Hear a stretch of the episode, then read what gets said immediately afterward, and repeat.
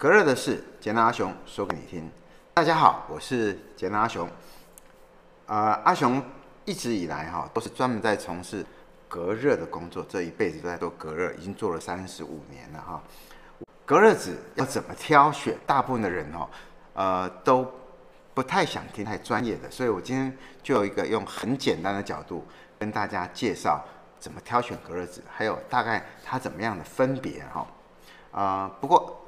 请大家放心，我绝对绝对不会在这边做我们家的广告 啊！但是你觉得听了我今天这一段，你再来评估，你去选隔热纸的时候，你怎么选会比较有点概念，不至于哈选到不适合自己的一些呃隔热纸或者节能膜了哈。好，我刚刚讲隔热纸、节能膜、汽车隔热纸、建筑节能膜，它就是有一点点不一样。汽车隔热纸就是汽车嘛哈。一般来讲，在外面开，四面都是玻璃嘛，所以这边光线暗一点，那边暗暗一点，都贴一些暗的光，但是里面还是很亮，因为四面八方都会有光进来嘛。然后汽车在外面跑也比较重视隐私，哈。那一般来讲，汽车前挡这一块玻璃一定要贴，通常这块玻璃也就是比较符合节能膜的要求，就是说它透明又隔热了哈。那另外在建筑来讲，我们建筑通常哈目前。大家使用的玻璃都是一些什么轻玻璃啦，然后那些有色玻璃这些比较不隔热，所以比较建议呢哈要贴好的隔热膜，通常叫做红外线反射膜了。所以呢，请你放心，今天不会听到我的广告。那我讲的这些你都可以做参考。然后我也希望一点，就是说你觉得我今天讲的有一点道理，有一点公平啊、也实在的话呢，我请你。拜托你，好，帮我按个赞，然后给个五星级的评论，然后另外能够分享出去。基本上哈，窗贴膜有很多种，防爆膜啦、彩绘贴纸啦、车身贴纸啦、家具膜啦、呃白板膜啦、抗菌膜等等的哈。但是我今天呢，就是以隔热和隔光这个基本用途上。的我们叫隔热纸的范围去讲，基本上只有三种，哈，简单说只有三种，一种就是隔光膜，第二种就是反光膜，第三种就是高隔热膜，好，再讲一次，隔光，哈，就隔可见光的光，反光就是反射光的膜，第三种就是高隔热膜。好，那我们先讲第一种，叫做隔光膜，顾名思义，隔光膜隔光，并没有隔。红外线这一块，那也就是跟大家再科普一下国小的课程哈。我们的太阳光啊，有可见光和不可见光。那可见光当然就是我们就名称叫可见光，不可见光里面分两种，一个叫紫外线，一个叫红外线。那隔光膜呢，就只有隔可见光，但是红外线、紫外线有的紫外线是有隔，但是红外线大部分都没有隔绝，因为。隔绝红外线的困难度比较大一点，所以说通常哈都会隔紫外线，不隔红外线。你就会常听到说，哎，隔绝紫外线九十九趴，嗯，你不要以为它就是隔热就是九十九趴哦，不是哦，它只是隔绝了紫外线九九趴哈，而紫外线呢只占三个 percent 的热量，也就是说隔光膜只有隔可见光。那你或许会想说，啊，隔热纸啊不隔热谁要买啊？哎，那你就错了哦，那是你在台湾的思维。为什么呢？隔光膜哈，其实哈适用在纬度比较高的，比如说美国的北比较北方啊，加拿大、欧洲啊，英国、德国这些哈，日本这些国家，因为呢，太阳哈在冬天的时候就跑到南半球去了嘛，哈，它射入地球的大气层的时候是把斜斜射进来，距离比较长。当这个太阳哈。的辐射射到我们地面上，因为它很长嘛，所以都被大气层的都吸热吸走了。所以呢，它们下下来的都没有什么辐射热，所以甚至于说有些地方下雪。所以呢，欧美日地区的光照度几乎只有我们台湾地区哈的三分之一或者四分之一啊。所以常去欧美这些。国家的人呢，知道说，哎，去到欧美，你发现那个天空哈都昏昏暗暗的哈，那就代表他们的可见光不够嘛。那有些国家哈还规定说，你白天开车一定要开灯啊，为什么要开灯呢？因为这是安全的问题，所以他要求要开灯啊，不像我们台湾，对不对？你你哪需要开灯这么亮？所以有的时候我们在谈隔热的时候，也要跟这个把它联想在一起。热带地区呢，其实亮度太亮，不需要太亮的光线，因为光啊，因为光也占了四十三趴的热源嘛，所以这一点要特别注意啊，就是他希望。呃，它的这个膜可以隔一点光之外，热不要隔掉，这就是隔光膜的存在。所以隔光膜常常都是欧美品牌卖得非常好的。可是很多人就一定想到说，那这样子我的车上的膜是不是隔光膜啊？哎，那有的是可能很多都是隔光膜，因为什么？因为大部分哈，你在买车子送的这些膜哈，哎，很多都是隔光膜啊，它。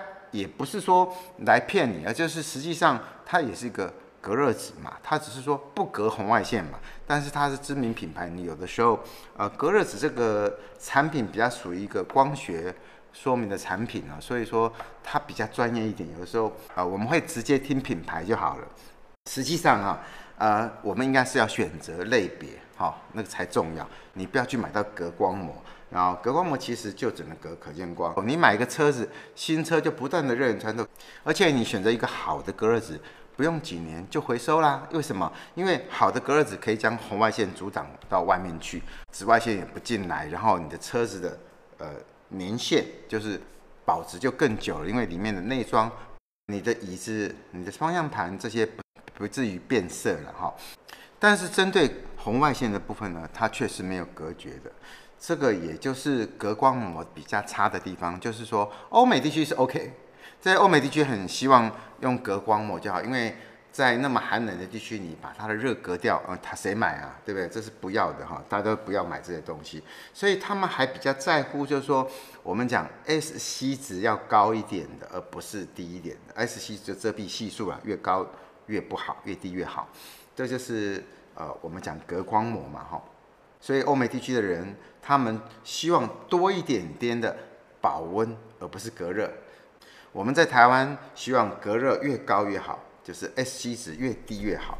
SC 值 Shady Coefficient 就是遮阳系数越低越好。可是呢，在欧美呢却是越高越好。所以注意哦，这个是不一样的思考。但是大家都知道嘛，品牌都很多都是欧美来的嘛。那你如果呃，你没有选择好一点的类别膜，这就是隔光膜。你去选，你不是选择高隔热膜，你是选择隔光膜，那也很抱歉，你会看起来暗暗的，好像呃可以隔热，进去之后你会发现怎么那么热。所以啊，我常常跟呃消费者或者好朋友说，你买车的时候千万不要叫业务送你隔光膜，你最好是自己花一点钱去贴比较好的。隔热膜，因为这个钱哈、都会赚回来的。如果你叫业务送的那个隔光膜，你都没有效果，你一段时间你还是会去换。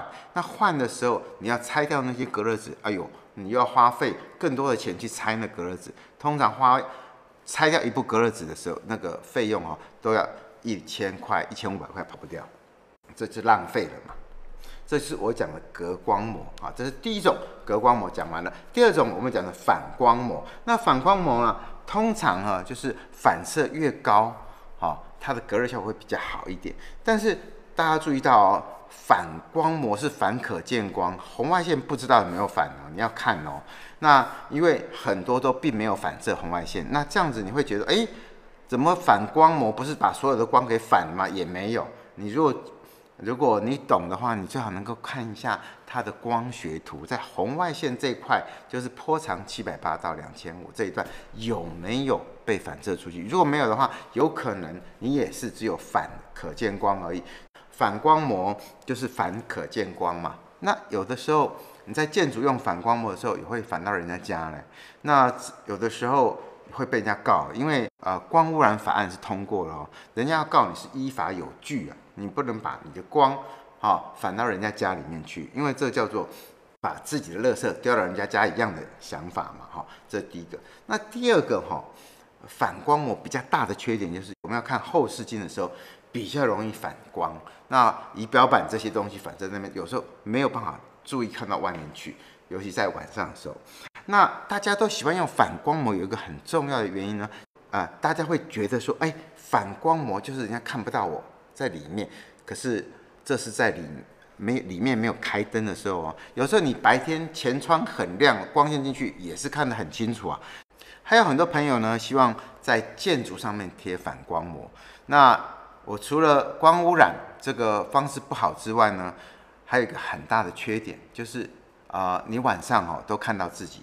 有的时候好不容易买了一个很好的视野的房子，那晚上呢也可以啊适当的看到是啊外面的美景啊，我们所谓的视野无价了。那可是你如果在这个时候呢，你贴的是反光膜，你在室内呢就只有看到你自己而已，这也是一个很大的缺点。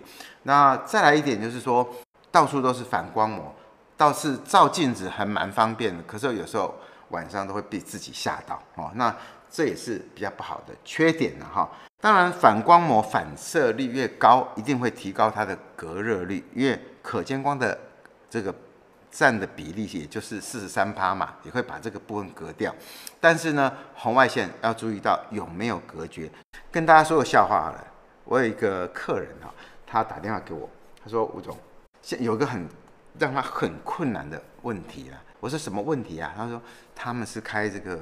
温泉旅馆的嘛，哈，那有的时候，呃，他发现了他在饭店前面哦，要停一些车子在那看，那他看什么呢？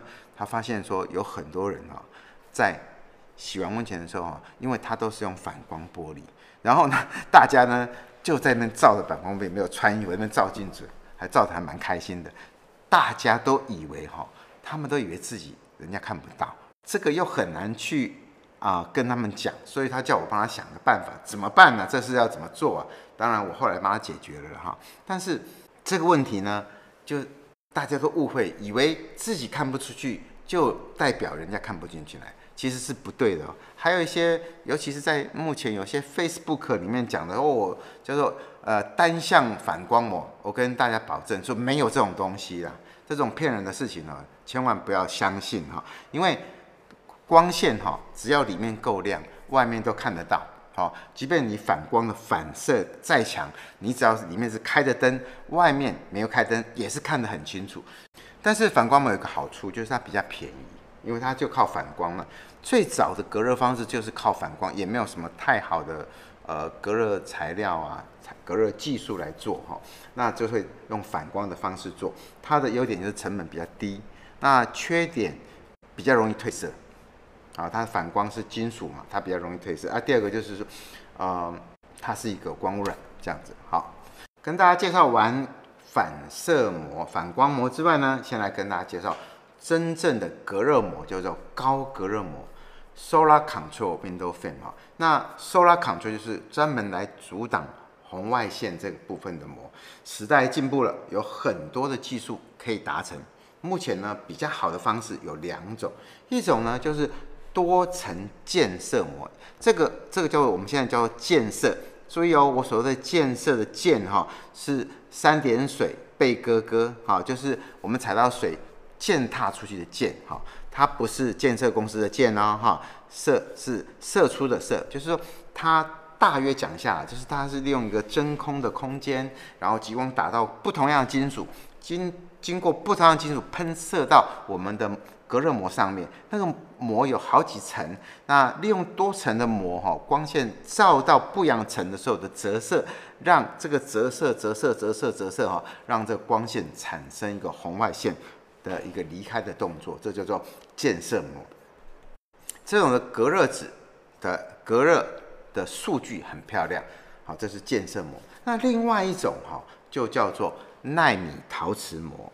哦，你要讲它奈米膜也可以，你要叫它陶瓷膜也，我们在这边就用比较讲它是奈米膜了哈。奈米膜呢，它是利用一些陶瓷的材料把它研磨到一个程度，而它非常非常细，好，那非常细到程度，它可以对红外线产生共振，让这个红外线的热源不穿透我们的玻璃，好，这是纳米膜的方式。建设膜呢，就是一种金属的。多层膜的建设，那奈米膜呢，就是用陶瓷研磨到很细的材料做的膜。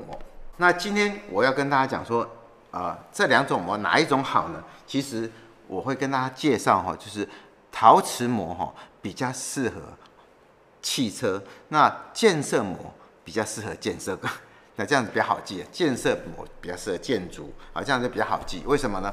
建设膜呢使用在建筑上面，因为建设膜的效能比较好，那它的红外线呢，它产生。是利用个红外线反射原理，将红外线离开，那这样对隔热效果产生一个比较好的效果。但是纳米陶瓷膜它是利用红外线共振的原理，它会把热源留在玻璃上，那这样子玻璃哈会比较热。那这两个就是不一样的地方，也就是这两种方式你要怎么选择呢？那但是我会这边跟大家建议哈。我首先要跟大家讲，这两种膜我都有卖哈，但是我并不是要介绍我们家产品，因为建设膜呢哈，它想要阻挡到红外线的这个比例要高一点，非常难，因为它它是用多层膜的建设方式嘛哈。对这个部分呢，我自己也做了很多实验。那汽车啊、有时候我们贴，我们把我在左边贴了建设膜，右边贴了陶瓷膜。然后我去量的时候，它温度将近最大的时候差到四度。我记得是，呃，陶瓷膜是四十五十四度，但建设膜是五十度，差了四度。可是呢，我把车子开出去不到三分钟哦，它温度都相同了。为什么呢？你车子在开的时候哦，那风会把这个这个热源带走嘛。所以呢，我比较建议用汽车的时候，还是用纳米陶瓷就好。好，那讲纳米膜就或陶瓷膜也可以了哈。那这样子，我跟大家比较好记一点，就是建设膜就用在建设，纳米膜我是建议说使用在汽车。为什么？另外一个很重要的原因，因为建设膜它属于多层膜、多层的金属，那有的时候哈都会影响 GPS 导航。不要跟我讲说不会啦，我看过所有的几乎都会，只要用金属的都会，而且它比较容易边缘变色。还有一个重点就是它红外线阻挡的部分远远远没有陶瓷膜直接来得好。我说红外线直接的辐射哈，因为我们的辐射分为一次辐射、二次辐射嘛哈，它的直接辐射哈，红外线的部分几乎。只能隔到八十帕左右，可是你又你如果用的是奈米陶瓷膜哈，那这个膜就不一样了，它的隔热至少是九十五帕以上。所以有时候我们车子开出去之后，呃，三分钟都一样了，那你在乎的是什么？直接辐射进来多少啊？所以你如果选了建设膜哈，那这样子辐射还是穿透很多啊，那并不是那么理想。这是第一个。那第二个呢？我比较会推荐呃奈米膜放在汽车的主要原因是因为。在汽车使用的时候，哈，最不希望影响 GPS 导航。而建设膜因为属于是金属的，所以它会比较影响 GPS 导航。建设膜哈，在车上虽然它隔热效果比较好，它虽然停车的时候它的温度比纳米陶瓷稍微低了四度，但是重点，当你开出去的时候几乎相同啊。那可是你出去你在乎什么？你在乎的是是不是你开车如果阴天雨天你不希望 GPS 就不能用啦？